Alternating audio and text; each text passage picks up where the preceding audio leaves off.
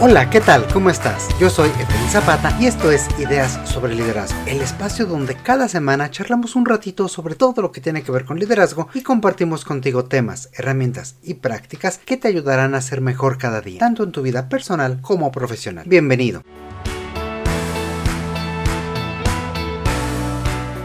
Una de las características del liderazgo es su capacidad para aprender continuamente sobre todo lo que sucede a su alrededor para mejorar él y también para compartirlo con su equipo. El líder no se limita a esperar que se presenten oportunidades de capacitación, ya sean ofrecidas por la organización o externas, sino que busca cursos, situaciones de aprendizaje, observa e imagina cómo aplicar lo que ve en diferentes escenarios. Hoy en día, esta capacidad para aprender de forma continua se acentúa y se vuelve aún más importante ante entorno que demanda adaptabilidad, previsión y agilidad para cambiar y mejorar. El día de hoy quiero platicar contigo sobre aprendizaje. ¿Cuáles son algunos de sus beneficios? ¿Por qué es bueno seguir aprendiendo sin importar la edad? ¿Cómo podemos aprender mejor y cómo podemos generar nuevos aprendizajes? Así que comencemos.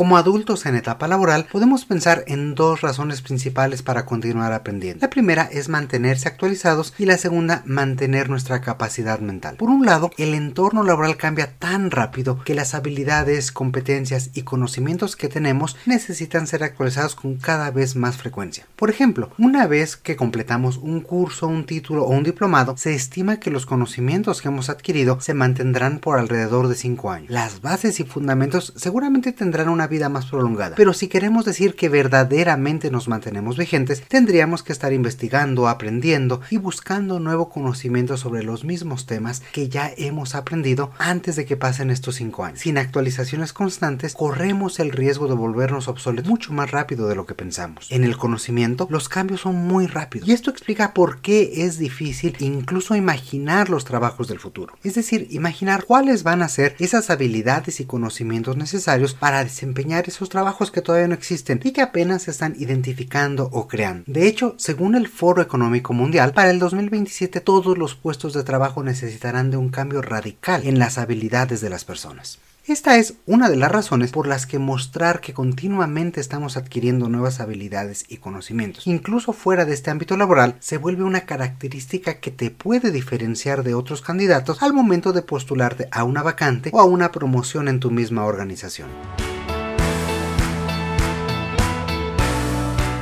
Por otro lado, aprender no solo nos ayuda a mantenernos vigentes, sino que también le ayuda a nuestro cerebro para mantenerse activo, generar conexiones y mantener nuestra capacidad mental. Aprender es una forma de ejercicio que también nos permite que nuestro cerebro continúe siendo ágil, creativo y mantengamos esta claridad mental que deseamos tener siempre. De hecho, nuestro cerebro se vuelve más activo cuando probamos un nuevo desafío o aprendemos algo nuevo. Sin embargo, generalmente nos enfocamos o nos quedamos únicamente en la primera razón para aprender es decir, en mantenernos actualizados. Como adultos, instantáneamente nos presionamos con metas y objetivos que cumplir. Sentimos que no tenemos ese lujo para aprender por aprender y disfrutar del proceso en sí mismo. Pensamos que si algo no tiene una aplicación inmediata, es poco práctico o llanamente no sirve para nada. Sin embargo, el aprendizaje continuo puede tener muchos beneficios, incluso si no está enfocado exactamente en nuestra área de conocimiento o de especialización. Es más, podemos argumentar que justamente salir de esa área que ya conocemos también es un factor que nos ayudará a desarrollarnos verdaderamente y transformar nuestra forma de pensar. Es más, al enfocarnos exclusivamente en la parte de actualización de conocimientos, muchas veces nos cerramos a la idea de que el aprendizaje que vale la pena se obtiene solamente en instituciones educativas a través de diplomados, certificaciones, títulos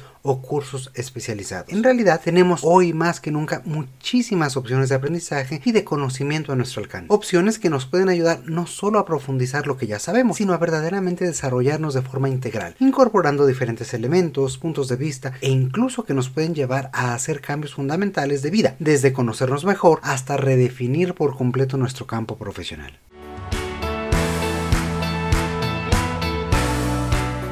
Y antes de comenzar a explorar cada uno de estos, me gustaría pedir tu apoyo para llegar a cada vez más personas. Si te gusta lo que escuchas y aportamos algo para tu desarrollo personal o profesional, recomienda ideas sobre liderazgo a tus amigos, compañeros y familiares. Todos podemos ser mejores cada día y de una u otra forma ser líderes en nuestro trabajo, en nuestra familia y en nuestra sociedad. Así que escoge tu episodio favorito y envíaselo a esa persona que tú sabes que le podría ser útil. Desde ya, muchas gracias.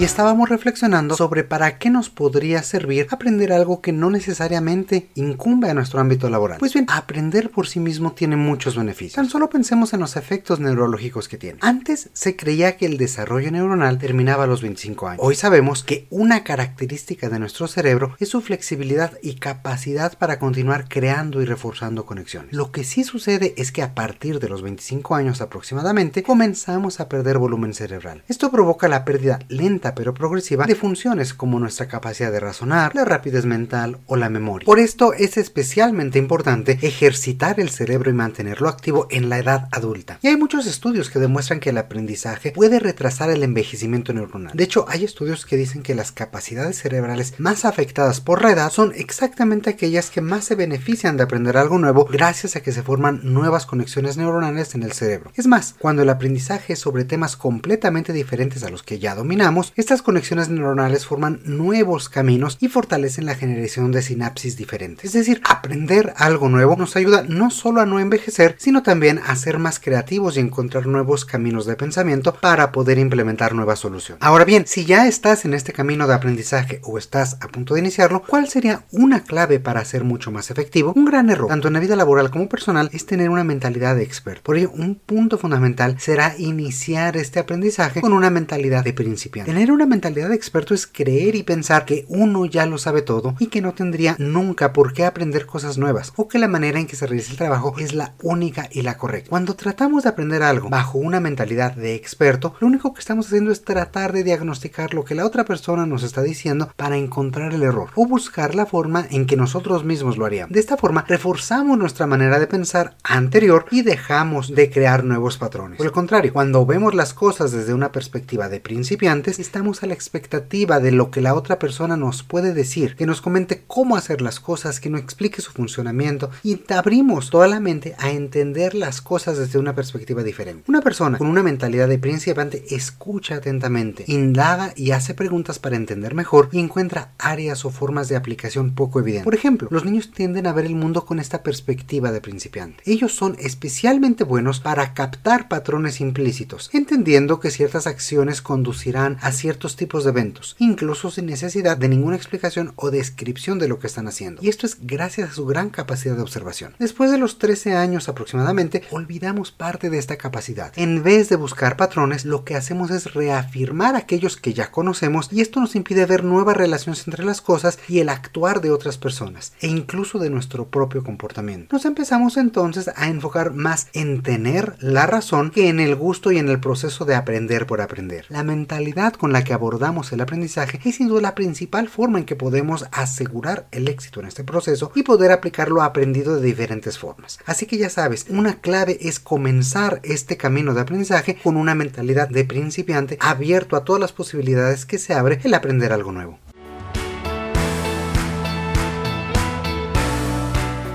Inquietud que suelo escuchar de forma más o menos frecuente al hablar sobre estos temas es que aprender implica invertir no solo tiempo, sino también dinero. Buscar cursos, centros de enseñanza o directamente acudir a universidad. Como comentamos al inicio de esta emisión, hoy en día tenemos muchas más fuentes de aprendizaje que en el pasado, tanto formales como informales. La primera y más evidente de ellas es el aprendizaje en línea. Hoy existe una amplia variedad de plataformas orientadas a los temas más diversos posibles. Por ejemplo, LinkedIn Learning incluye habilidades básicas de diferentes temas laborales. Otras, como Coursera o EDX, pueden ofrecer desde cursos independientes hasta verdaderos diplomados o maestrías de muchas universidades internacionales de mucho renombre. En este tipo de plataformas podemos encontrar varias opciones gratuitas o acceder como oyentes, es decir, ver las lecciones y realizar algunos ejercicios aunque no tengamos todos los beneficios. De esta forma podemos encontrar opciones tanto para actualizar nuestras habilidades como para aprender cosas completamente nuevas. Algo importante que mencionar del aprendizaje en línea es su nivel de efectividad ya que a pesar de que no tenemos esta interacción directa con compañeros o con profesores, nos permite repetir la información que necesitamos tantas veces como queramos y entonces prestar atención a los aspectos más útiles para nosotros.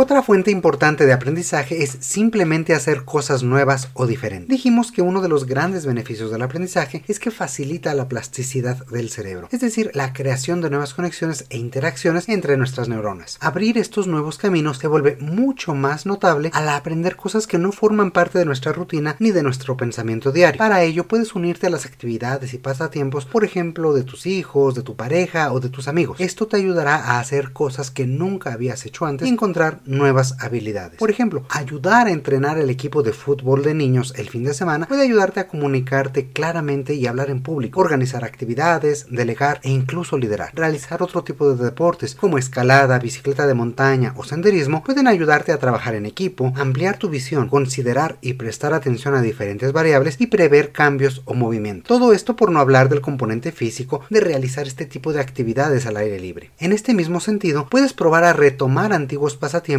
o crear alguno nuevo. Jugar ajedrez, dibujar, cantar o hacer malabares son excelentes maneras para crear nuevas conexiones neuronales y fortalecer habilidades como nuestro pensamiento estratégico, la atención plena, la perseverancia y la motricidad de músculos que normalmente no ocupamos. Piensan que todo este tipo de habilidades son cosas que se enseña a los niños justamente para fortalecer su desarrollo. Si como adultos muchas veces sentimos que tenemos poca claridad mental, que ya no somos tan ágiles, que se nos olvidan las cosas o que no tenemos la velocidad de antes es justamente porque dejamos de desarrollar nuestra capacidad mental y nos encerramos cada vez más en hacer solo lo que ya sabemos y dejamos de tener nuevas perspectivas. Esto limita mucho nuestra visión y nos impide incluso encontrar alternativas a las situaciones que se presentan en nuestro ámbito laboral.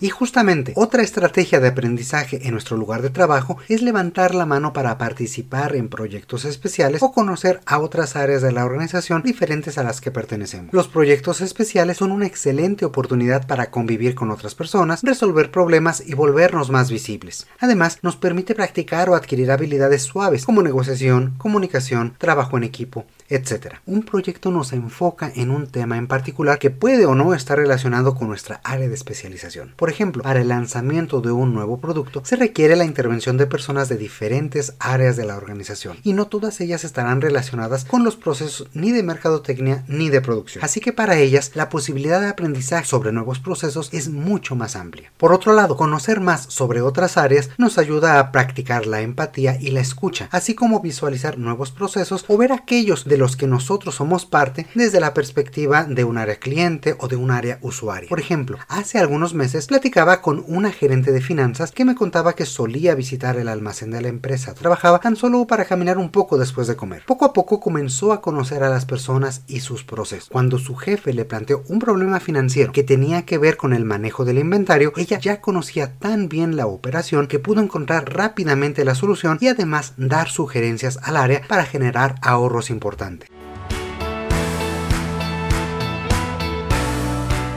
Otra fuente parecida de aprendizaje es ofrecernos para actividades de voluntariado o ayudar a los demás. Este tipo de actividad no tiene por qué ser necesariamente en organizaciones sin fines de lucro o ocupar un espacio fijo de nuestra agenda. Dedicar una tarde a la semana o al mes puede tener efectos profundos en nuestra forma de ver las cosas y en la forma en que pensamos sobre muchos temas. Al ser voluntario, realizamos actividades pues fuera de lo cotidiano que pueden ser más sencillas que justamente por ello nos dan la oportunidad de pensar de forma más activa o de experimentar con ideas o habilidades que hemos estado aprendiendo más formalmente, como pueden ser tu capacidad de análisis, la adquisición de clientes, eh, temas de mercadotecnia o redes sociales, etc.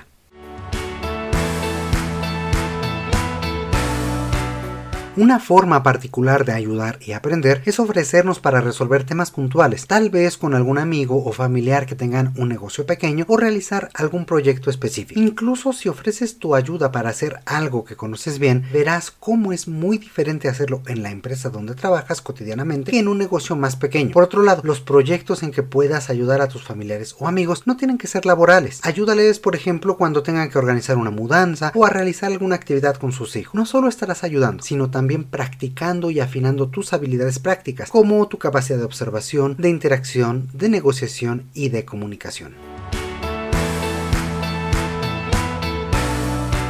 De vuelta al mundo laboral, una fuente muy importante de aprendizaje a nivel profesional es participar en iniciativas o programas de mentoría, ya sea internos o externos. Los mentores nos pueden dar mucho más que solamente un espacio para ser escuchados, ya que nos ayudan a ver nuevas perspectivas sobre nuestro trabajo, a retarnos para pensar diferente y encontrar formas específicas en que podemos fortalecer o ampliar nuestras habilidades. Contar con un mentor es un gran motor para el desarrollo interno, ganar visibilidad y crecer gracias a que nos permiten tener una perspectiva externa y por tanto diferente. Lo que sucede es que normalmente nos enfrascamos tanto en el trabajo y en lo que estamos haciendo que dejamos de ver el entorno más amplio o simplemente el para qué estamos haciendo las cosas. Un mentor nos ayuda no solo a encontrar de nuevo esa perspectiva, sino que también aporta su experiencia, conocimiento de la organización para direccionar lo que podríamos estar haciendo diferente, para ver qué habilidades suaves podemos aprovechar mejor o cómo podemos plantear una estrategia propia. Los procesos de mentoría son un tema muy interesante y profundo, tanto desde la perspectiva de cómo ser un buen mentor como esta manera en que podemos encontrar un buen mentor para nosotros. Seguramente más adelante, si tú así nos lo dices, le podemos dedicar un episodio entero.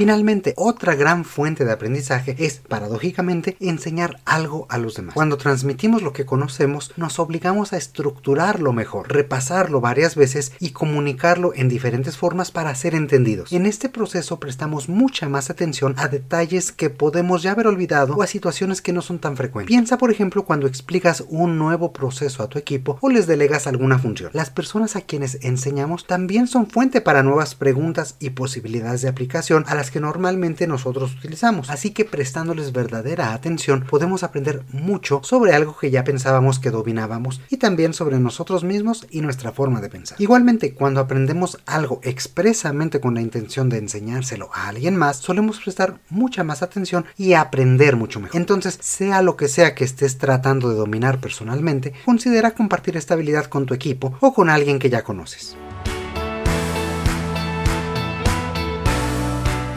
Con esto creo que podemos comenzar a cerrar el episodio del día de hoy. Ya hemos visto la importancia de aprender y ahora vemos cómo podemos aprender enseñando a los demás y cerrando el ciclo como siempre con nuestro equipo y la forma en que como líder tú puedes interactuar con los demás para hacerlos crecer junto contigo. Y como siempre, ahora es turno para ti. ¿Qué cosas nuevas has aprendido recientemente fuera de lo laboral? ¿Cómo han cambiado tu forma de ver el trabajo? ¿Tienes otras estrategias de aprendizaje? Cuéntanos tu historia y déjanos conocer tu opinión. Sabes que nos encanta recibir todos tus mensajes al correo electrónico hola ideasobreliderazgo.com. Además de saludarnos, también puedes aprovechar para comentarnos de qué te gustaría que platiquemos en el futuro y cómo podemos ser mejores. Como siempre, muchas gracias por acompañarnos como cada semana. Yo soy Efraín Zapata y te espero a la próxima con nuevas ideas sobre liderazgo. El contenido de este podcast es original de Ideas sobre Liderazgo. La conducción y coordinación general están a cargo de Efraín Zapata. La producción es realizada por Edgardo Bustamante. Ideas sobre Liderazgo es una comunidad orientada a mejorar las prácticas de liderazgo y desarrollo de las personas y sus organizaciones.